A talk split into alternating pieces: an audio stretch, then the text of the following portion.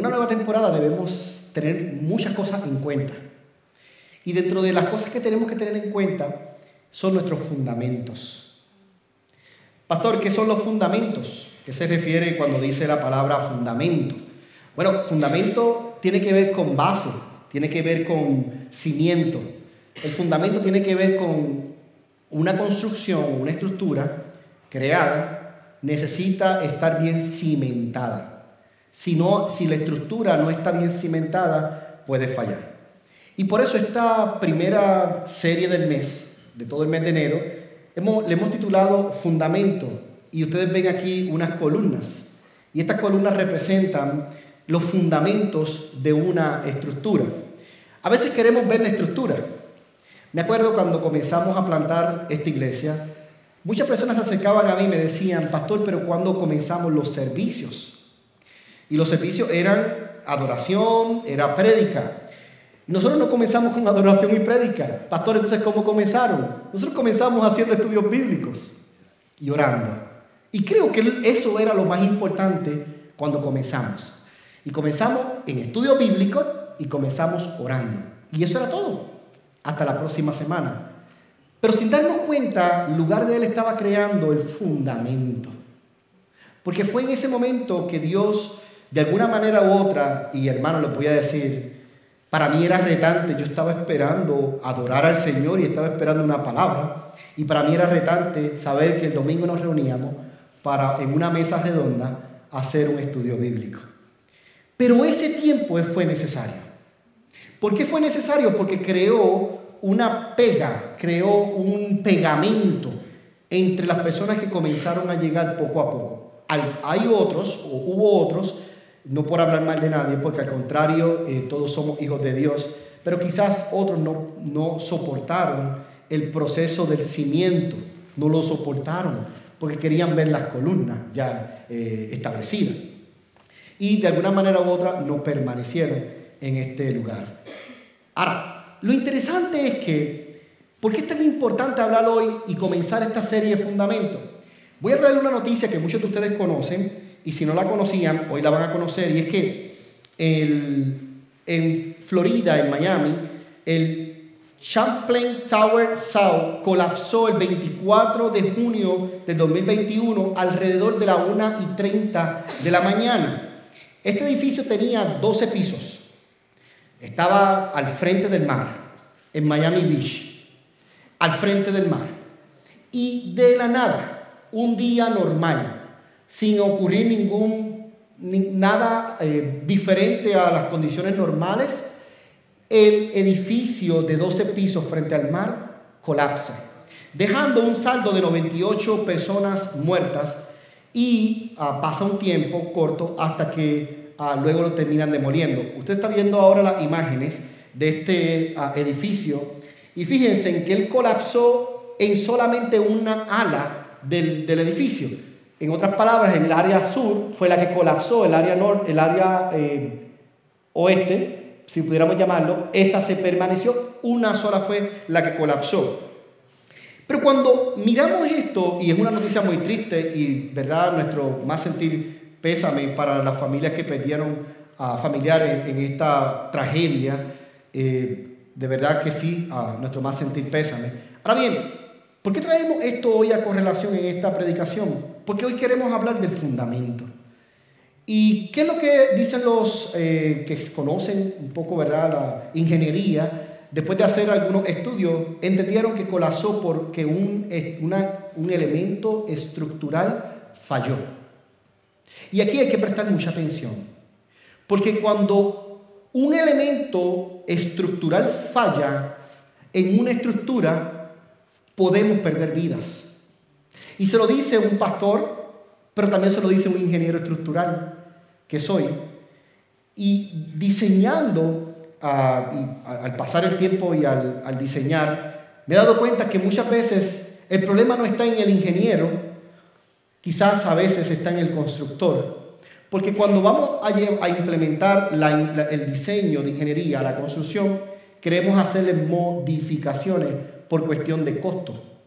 Y existen modificaciones, aquellos que trabajan en ingeniería, aquellos que trabajan en construcción saben que cuando tenemos un plano de diseño y lo vamos a llevar a la construcción, quizás podemos modificarlo. Pero cuando lo modificamos tenemos que tener cuidado, porque debemos siempre modificar por encima de las reglas para la seguridad de las personas, no por debajo. Entonces, con esto quiero decir que cuando nosotros no prestamos atención al fundamento, vidas se pueden perder. Y nosotros hoy decimos, pero ¿qué estamos construyendo? Quizás no estamos construyendo un templo, pues gloria a Dios, tenemos un lugar donde reunirnos, alabado sea el nombre del Señor por eso. Pero quizás estamos construyendo algo más grande que un templo. Estamos construyendo vidas para el Señor conectadas con Jesús. Estamos construyendo personas que van a servirle a Cristo el resto de su vida. Entonces nuestra construcción debe ser de alta calidad. Debemos saber diseñarla y debemos saber construirla. Y lugar de él va a estar un tiempo, di conmigo, en construcción. Pastor, que vamos a estar construyendo vidas pero cuando hablamos de construir vidas, yo quiero eh, establecer este fundamento y es que, que no queremos que nadie se pierda, sino que todas las vidas corran hacia el arrepentimiento. Vuelvo otra vez y lo digo, no queremos que nadie se pierda. Queremos que todos corran al arrepentimiento, que puedan aceptar a Cristo como su Señor y Salvador y que pueda haber una vida conectada con Jesús. Eso es lo que queremos hacer en este próximo año.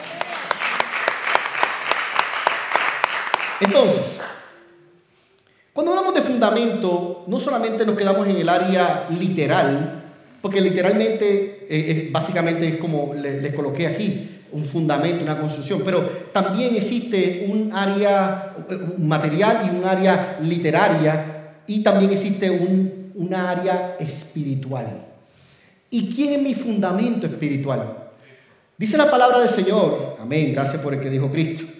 Dice la palabra del Señor en 2 de Timoteo 2:19, pero el fundamento de Dios está firme, teniendo este sello, conoce el Señor a lo suyo y apártese de iniquidad todo aquel que invoca el nombre de Cristo. Así que ¿quién es mi fundamento? Cristo es nuestro fundamento. Y cuando el creyente está claro en que Cristo es el fundamento, entonces no nos podemos dejar confundir. Porque vendrán muchos con conocimientos humanos para tratar de confundirnos o tratar de confundir a nuestros hijos o tratar de, crear un nuevo fundamento que no es el fundamento que existe por más de dos mil años, que Cristo murió en la cruz del Calvario y que por su llaga fuimos nosotros sanados. Ese es el fundamento para el creyente. Y ese es el fundamento para ti, para mí hoy en esta hora. Pero cuidado porque otros te van a querer confundir. Otros te van a querer decir, no, pero es que pueden existir otros fundamentos. ¿Qué le podemos contestar, pastor, a esas personas? Gracias por preguntar. Vamos a la Biblia. La Biblia dice en 1 Corintios 3, 11, porque nadie puede poner otro fundamento que el que está puesto. ¿Y cuál es el fundamento que está puesto? Jesucristo. Entonces yo este 2023 no me puedo confundir. No me puedo dejar confundir. No, porque es que existen nuevas tendencias, pastor, ahora existe la nueva era, tiene que estar in con la nueva era. No, no, no, no, no te confunda. El único fundamento que existe, que es y que será, se llama Cristo. No, pastor, es que existen muchos pensamientos que son muy buenos y que para el oído del ser humano es muy bueno, pero otro fundamento que no sea Cristo, no lo quiero. Gracias, pero no. Aprende esa frase. Gracias, pero no. Entonces, y la Biblia eh, nos enfatiza entre fundamento, cimiento, y nos habla acerca de quién tú y yo somos. Entonces, si, si, estamos hablando de fundamento en esta serie nueva que comenzamos hoy, y estamos diciendo que Cristo es nuestro fundamento, y la Biblia entonces habla de fundamento, yo quiero saber qué soy yo dentro del fundamento de Cristo. En otras palabras, Cristo establece la estructura. El arquitecto de arquitectos se llama Cristo.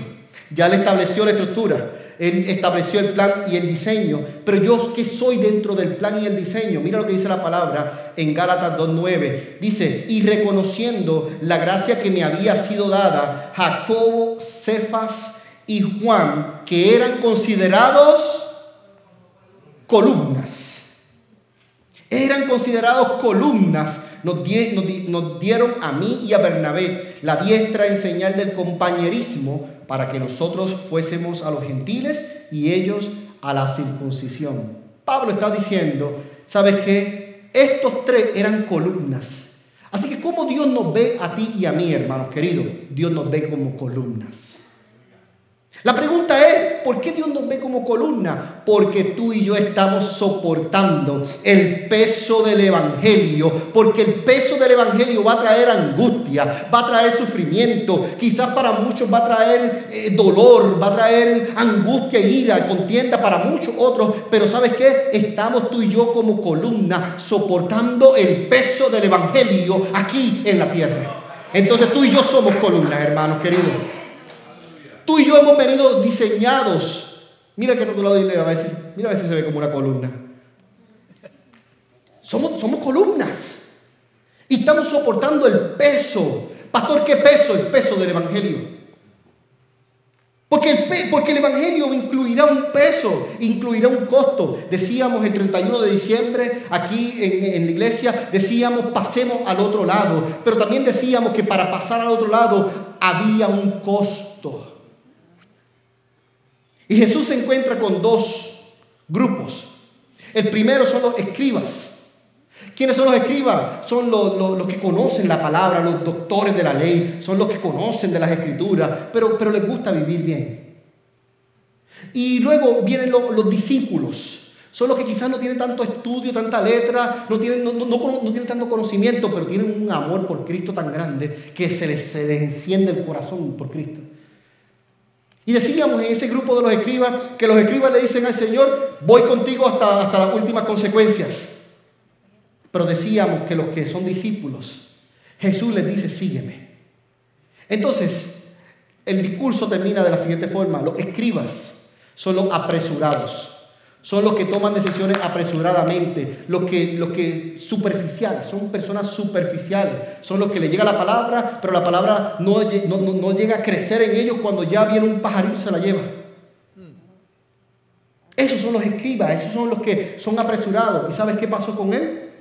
No le siguió. Versus el discípulo, el que Jesús le dijo, sígueme, ese le siguió hasta las últimas consecuencias. Porque cuando Jesús nos dice, sígueme, y yo le digo, heme aquí, envíame a mí, hermano, te convertirás en columna que soporta el Evangelio en este tiempo y en los tiempos venideros. Entonces somos columnas dentro de la gran estructura del Señor. Yo soy columna, tú eres columna, somos columnas. Y también quiero ah, mencionar que ah, en esta serie quiero estar tocando cuatro libros eh, y quiero que prestemos mucha atención porque estos libros van a ser libros que van a arrojar una información tremenda para nuestra temporada, la temporada que el lugar de él está viviendo ahora. El primero vamos a hablar de Ageo, el profeta Ageo. Vamos a estar hablando del profeta Zacarías. Vamos a estar hablando de Esdras y vamos a estar hablando de Nehemías. Y estas cuatro personas, estos dos profetas y estos dos administradores, produjeron en un tiempo donde el pueblo se desenfrenó, donde el pueblo salió de un cautiverio, de un tiempo de cautiverio, estos cuatro personajes lo que hicieron fue que encaminaron al pueblo hacia la segunda reconstrucción del templo. Porque el templo, el templo del Señor fue destruido por Babilonia. Pero estas cuatro personas lo que hicieron fue dirigieron a las personas, dirigieron al pueblo, dirigieron a los líderes hacia la reconstrucción, hacia el fundamento del segundo templo. Y por ahí sale la, gran expresión que dijo Ageo en un momento dado, porque la gloria del segundo templo va a ser mayor que la del primero. Vamos, yo vengo a decir que la gloria de, la iglesia en lugar de él, desde el EFI, ahora va a ser más grande porque es la segunda gloria que Dios va a traer para este lugar. Es que viene una unción más fresca, pastor, pero ¿cómo es así? Sí, sí, viene una unción más fresca. Hubo una generación que le llamamos la generación del EFI, del EFI Center. Y gracias a Dios por estas personas comprometidas. Pero ahora viene una nueva generación. ¿Y sabes cómo se llama la generación del Worship Center? Es porque venimos a adorar al Rey de Reyes. Venimos a exaltar al Rey de Reyes. Queremos decirle, Señor, que los cielos se abran y que venga a la tierra. Es una nueva adoración. Y yo les voy a decir, hermano, necesitamos tenis nuevos. Necesitamos colocarnos tenis nuevos, porque mira que este año vamos a correr. Pastor, ¿cómo así? Yo no corro mucho, tranquilo. Te colocamos en una patineta para que vayas más rápido. Pero este año vamos a correr como iglesia. Este año hay, hay una encomienda clara. Dios, Dios habla de que necesitamos nosotros levantarnos y conectar vidas con Jesús. Hay una encomienda clara. Y va a ser este año.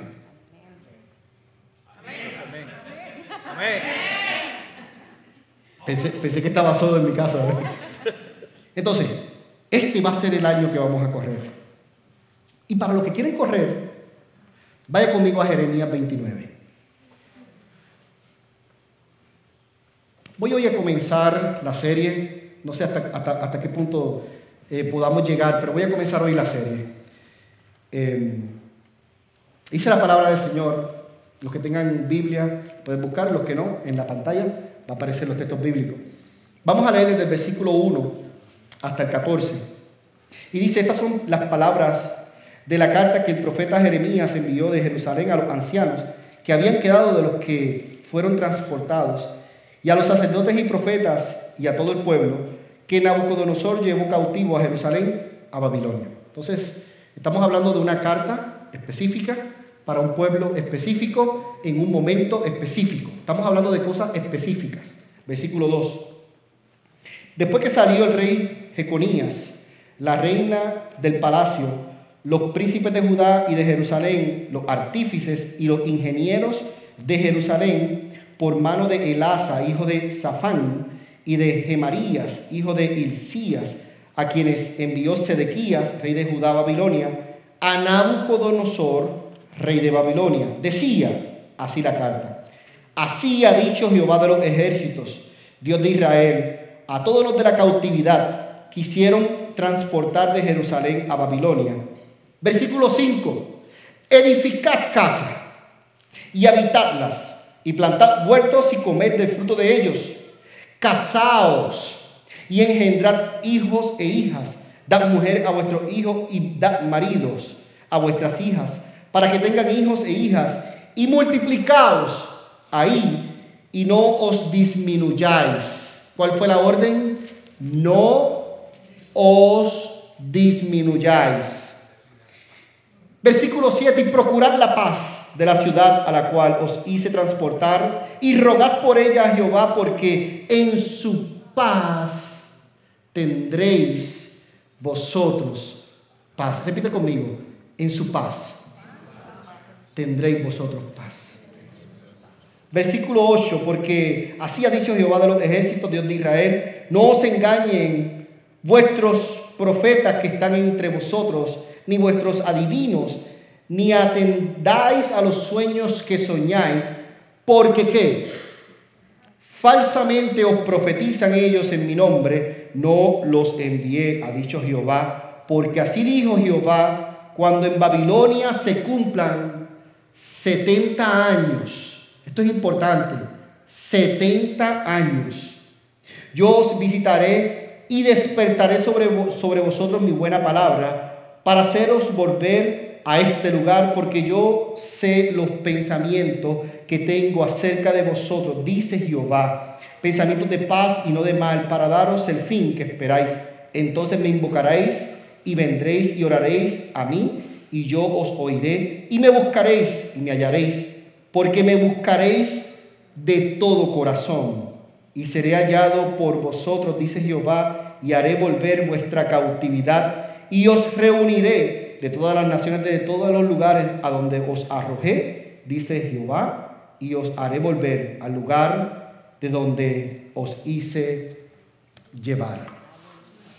Padre, te damos gracias. Gracias porque tu palabra es viva y es eficaz. Tu palabra es más cortante de que toda espada de doble filo y penetra hasta partir el alma y las coyunturas, hasta los tuétanos y discierne los pensamientos y las intenciones del corazón del hombre. Yo te pido que hoy, Padre, esta palabra se avive en este lugar Padre, en esta nueva temporada estamos hoy día uno, Señor. Estamos escribiendo un nuevo capítulo en el lugar de Él, tu lugar. Te pido, Padre, para que tú abras los corazones de mis hermanos, para que tú expandas, Señor, nuestra sabiduría, Padre, para que te podamos tener y que podamos reconocer que solo a través de ti proviene la sabiduría.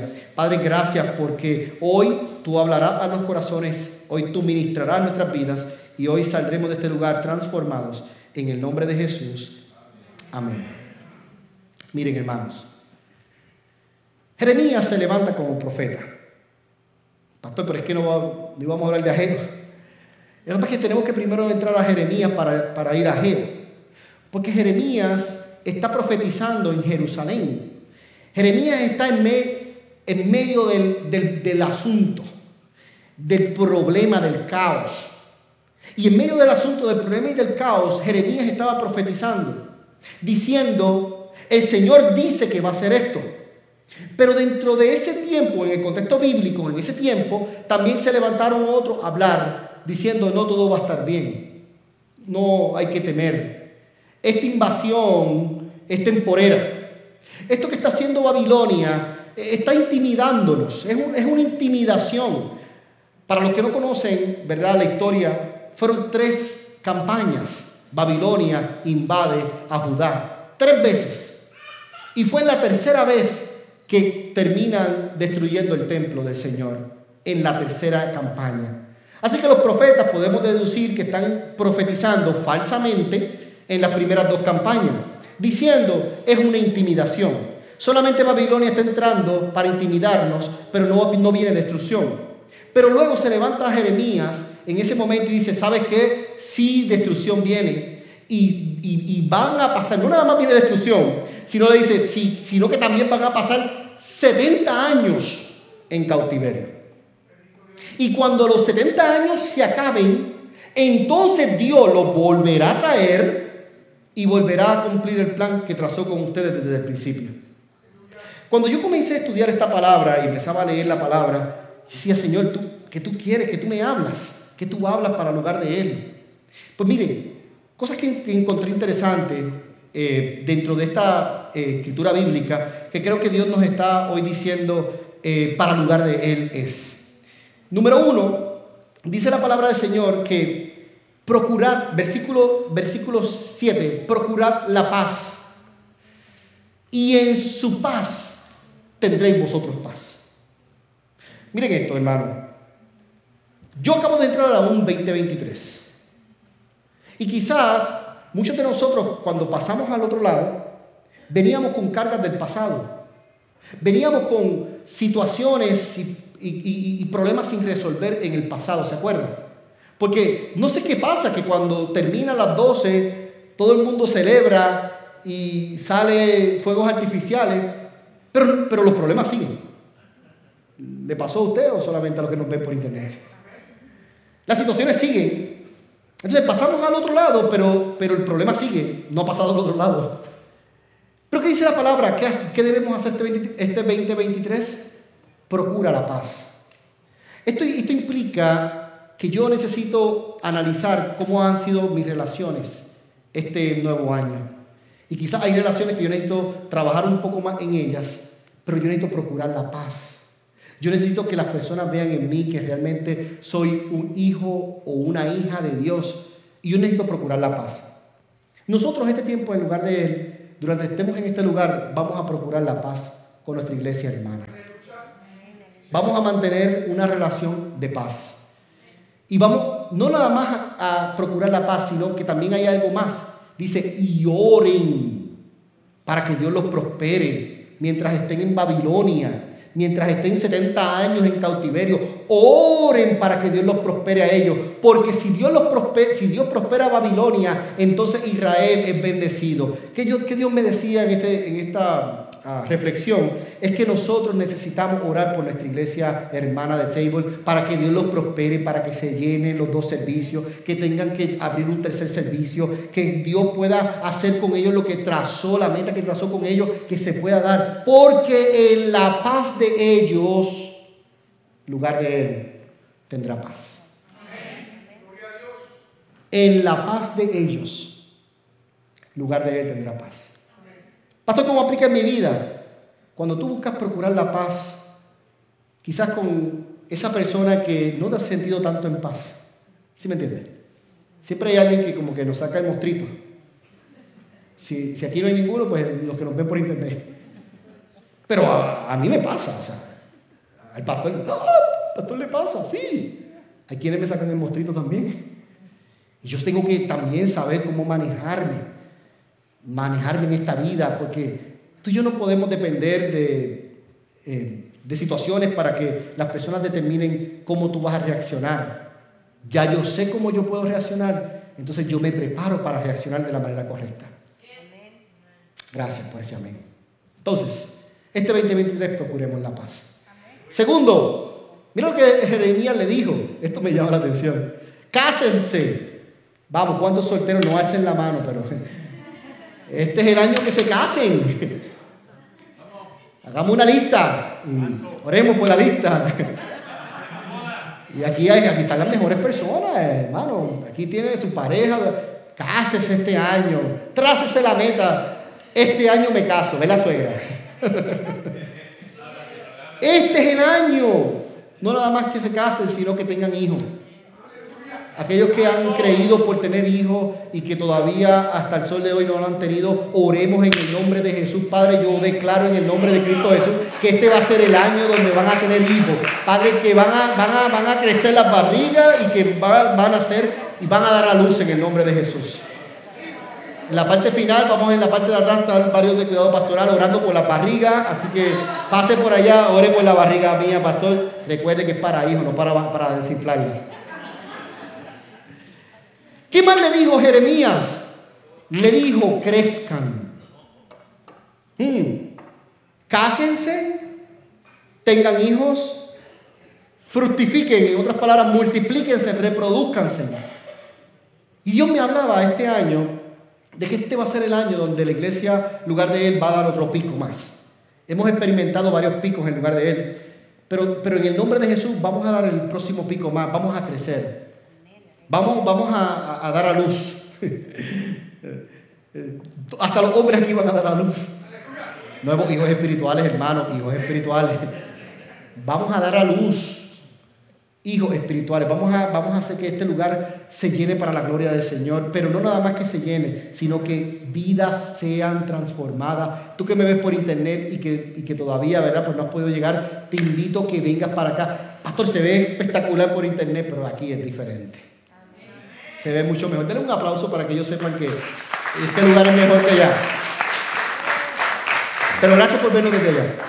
Entonces, ¿qué le dijo Jeremías? va a ser un tiempo de multiplicarse. Entonces yo creo que estas recomendaciones lo que hacen en nosotros es que nos crean un fundamento. Nos crean el fundamento de cómo nosotros nos vamos a mover este próximo año. En tu vida, te pregunto, ¿cuál es tu fundamento? Si pudieras hoy decir, Pastor, mi fundamento, no sé cuál es mi fundamento. ¿Cuál es tu prioridad este año? Yo te garantizo que si estableces prioridades vas a establecer fundamentos. ¿Cuál, ¿Cuál, es tu prioridad este año? ¿Tener un mejor carro? ¿Tener una mejor casa? ¿Cambiar de trabajo? ¿Un trabajo que te pague más? ¿En serio? ¿En serio? O quizás mejor tu fundamento puede ser cosas que son intangibles tener una mejor relación con tus hijos. Tener relación que tus hijos puedan disfrutar estar contigo. Que puedan disfrutar llamarte papá y mamá. Tener una mejor relación con tu pareja, con tu esposa. No, pastor, es que ella no me entiende. ¿Y tú le entiendes a ella? Porque lo que es, lo que es igual en una dirección también es igual en ambas direcciones. Decíamos el 31 de diciembre, sacrifícate. No, pastor, es que a mí no me gusta lo que a ella le gusta. Pues sacrifícate. Pon un poco de sacrificio en tu gusto, complace el gusto de ella y entonces ella va a poder después complacer el gusto tuyo. Y sabes que los dos se van a poder satisfacer el uno para el otro. Siento que el Espíritu Santo está, tocando los corazones aquí. A, Josué. Es, una unción aquí. De, restauración de matrimonios y de familia. Entonces, pregunta que te hago, de verdad, ¿cuál es tu fundamento este año? ¿Dónde tú vas a poner tu fuerza, tu energía? ¿Dónde, tú vas a, ¿Dónde la vas a colocar? Pastor, ¿cómo yo sé si, si mi fundamento está siendo ah, bien puesto? Pregúntale a tu hija, a tus hijos, o pregúntale a tu esposa. Pregúntale a un amigo qué opina de ti. Pregúntale a uno de esos amigos críticos. Hay que conocer los amigos críticos. Los que te dicen, yo, veo en ti, pregúntale a uno que sea crítico, no al que te va a pasar la mano, que te va a decir, ah, tú estás viendo, no, búscate uno crítico. Gloria a Dios, yo tengo varios críticos en lugar de él. Uh, espérate. Dios está sanando, ¿eh? Ok. Y finalmente, que tu fundamento este año sea Cristo. Cuando yo analizo nuevamente la, imagen al principio de este fallo, eh, podemos decir que dentro de la estructura, te puedo aportar un poco eh, como ingeniero, dentro de la estructura, muchas de ellas o la gran mayoría de ellas fallan por las columnas. Es la gran mayoría. El fallo viene por las columnas. Y resulta que hay cuatro tipos de fallos en las columnas. El primero se llama fallo por compresión. Ese fallo por compresión es que es tanto el peso en la columna que ella se abulta, se comprime y, y explota.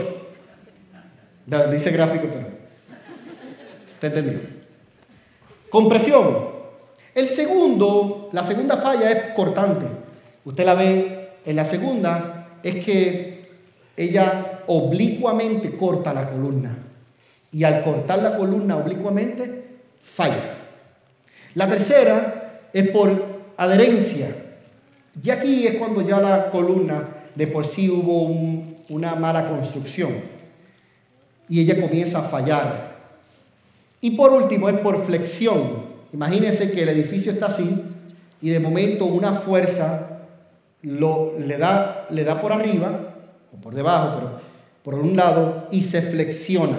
Y al flexionarse, el concreto, si es concreto, él tiene hasta un máximo de flexión. Cuando pasa el máximo de flexión, entonces rompe la columna. Pastor, ¿cuántas columnas hacen falta para que un edificio se caiga? ¿Tienen que romperse todas? Es suficiente una columna que falle. Con una columna que falle, el edificio se puede ir al piso. Así que si en tu estructura personal, tu trabajo es una columna, tu familia es una columna, Cristo es otra columna, tus hobbies son una columna, no sé. Tan solo con que falle uno, la estructura se puede venir al piso. Pastor, ¿qué se puede hacer? Se llama balance. En ingeniería, antes de construir un edificio, se analiza cuánto va a ser el peso que ese edificio va a soportar. Muchos de nosotros estamos cargando sobrepeso. Y ese es el gran problema. Que al sobrecargarnos y al añadirle más peso a tu estructura, tarde que temprano la estructura colapsa. ¿Qué podemos hacer entonces? quítale el peso a la, estructura. Por eso el Señor dijo, ligera es mi carga. Cuando yo trato de poner la carga en mis fuerzas, mi, mi, estructura puede colapsar.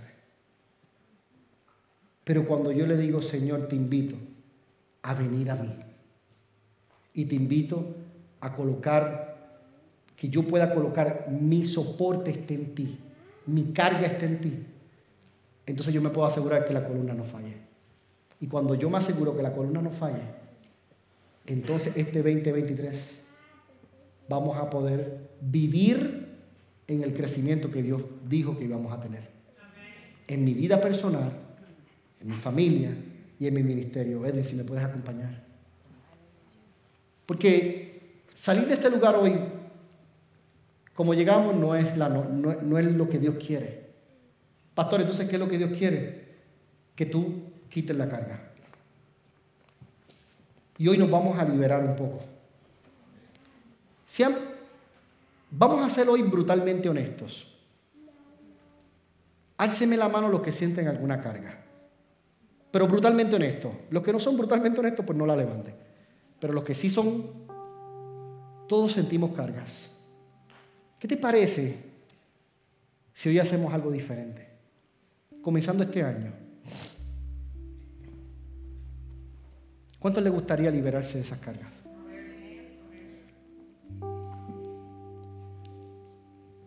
Vamos a liberarnos de las cargas hoy.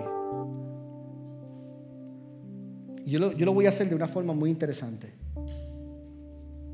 Yo te voy a pedir que los que levantaron la mano vengan aquí al frente, al altar. Echen para acá. Vamos hoy a liberarnos de las cargas. Porque yo no vuelvo otra vez un año más con la misma carga. No podemos un año más con la misma carga. Pastor, es que la carga es insoportable, por eso Dios te dice, quítatela. Clama a mí yo te responderé. Y yo te mostraré cosas grandes y ocultas que tú no conoces. Porque yo sé los pensamientos que tengo acerca de vosotros, dice el Señor. Pensamientos de paz y no de mal para darle el fin que tú esperas.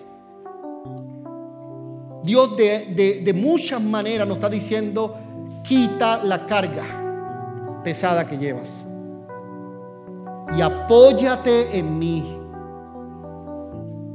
Jesús nos invita hoy en esta, en esta tarde a apoyarnos en Él. Pastor, ¿cómo lo puedo hacer? Voy a hacer una oración y te voy a dirigir. Porque es imposible que en tu estructura una de las columnas no sea Cristo.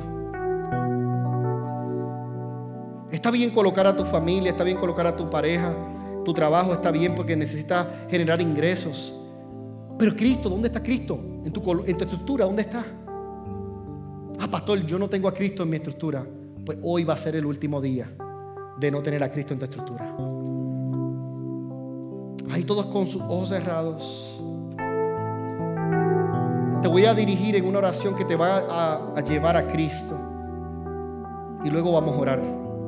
Repite conmigo, Señor Jesús. Hoy te acepto como mi Señor y único Salvador. Perdona mis pecados. Creo que Jesús moriste en la cruz del Calvario por mí. Por eso hoy soy salvo. Perdona todos mis pecados. Y que este año 2023 tú seas mi columna no soporto más la carga. Sé tú mi columna. En el nombre de Jesús. Ahora voy a orar por ustedes, hermanos. Padre, gracias. Oh, mi Jesús. Pon en tu mente en esta hora esa situación. Pon en tu mente en esta hora esa carga pesada que llevas por muchos años cargando. Quizás ni tu pareja sabe cuál es la carga que tienes, ni se la has contado. Quizás no lo sabe, no lo sabe. Pero te digo algo, Cristo lo sabe. Cristo sabe cuál es la carga. Y Él te dice, hoy yo te libero de esa carga pesada y comienzas un nuevo año diferente ya dejarás de pensar en esa carga. Uh, Padre Celestial, ya dejarás de hablar de esa carga. No más. No le vas a dar más fuerza a esa carga. No vas a continuar diciéndole a otros sobre tu carga. Se va a morir de hambre tu carga. Ya no le prestarás atención a esa carga pesada. Apóyate en mí, te dice Jesús. Yo soy tu sostén.